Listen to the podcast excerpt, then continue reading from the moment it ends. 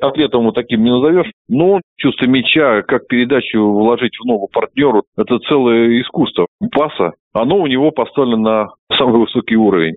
Играя в пас, хотят многие, но получается хорошо у единиц.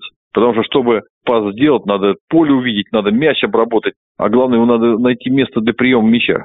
Здесь есть дар предвидения ситуации. Раньше это все говорили. Плеймейкер, диспетчер команды. Эти функции сейчас как бы размыты, кто-то больше, кто-то меньше. В целом команда занимается созидательной деятельностью. Но вот Модрич, наверное, из числа лидеров, которым Богом отмерено больше.